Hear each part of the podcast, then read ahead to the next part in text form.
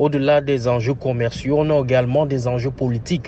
Parce que désormais, ces différentes plateformes-là se comportent un peu comme des États et parfois les vrais États euh, selon les statuts des Nations Unies, se méfient des activités qui s'y passent. Et vous savez que de plus en plus, euh, c'est par ces plateformes-là, à partir desquelles dans le monde, les citoyens parviennent à contrôler les politiques publiques et même à renverser des politiciens.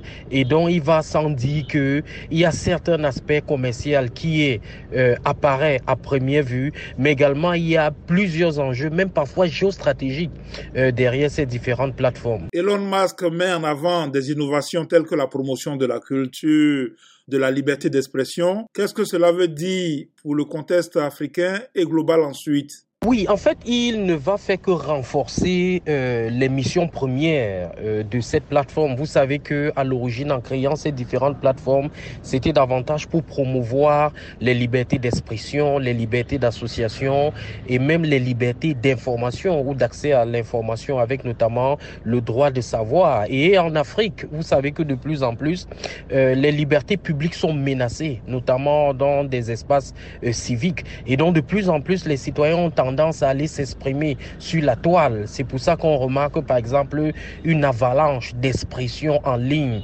euh, promue par les citoyens qui souhaitent bien se faire entendre. Et de plus en plus, vous allez également constater que ces différentes plateformes-là subissent des surveillances, parfois fantômes de la part des différents gouvernements qui davantage ont des services spécialisés qui surveillent et traquent des citoyens. Et donc, je crois que c'est dans cette logique-là qui devrait euh, s'inscrire. Mais il faut pourtant dit que ça ne reste qu'un vœu, ça ne reste qu'un idéal, ce d'autant plus que les États ne se laissent plus faire, parce que de plus en plus, ils contrôlent les libertés des citoyens sur cette plateforme-là pour mieux asseoir leur pouvoir et contrôler justement euh, la cité. Alors Elon Musk est sud-africain, donc africain. Est-ce que l'expansion de son empire à travers ce réseau social pourrait avoir des bénéfices pour le continent? D'un point de vue commercial, pas du tout, je crois pas, parce que l'Afrique ne fait même pas partie euh, des meilleurs chiffres d'affaires de ces différentes plateformes. Et plusieurs études ont prouvé justement que le taux de pénétration en Afrique reste l'un des plus bas dans le monde à cause par exemple euh, euh, des sérieux soucis de connectivité.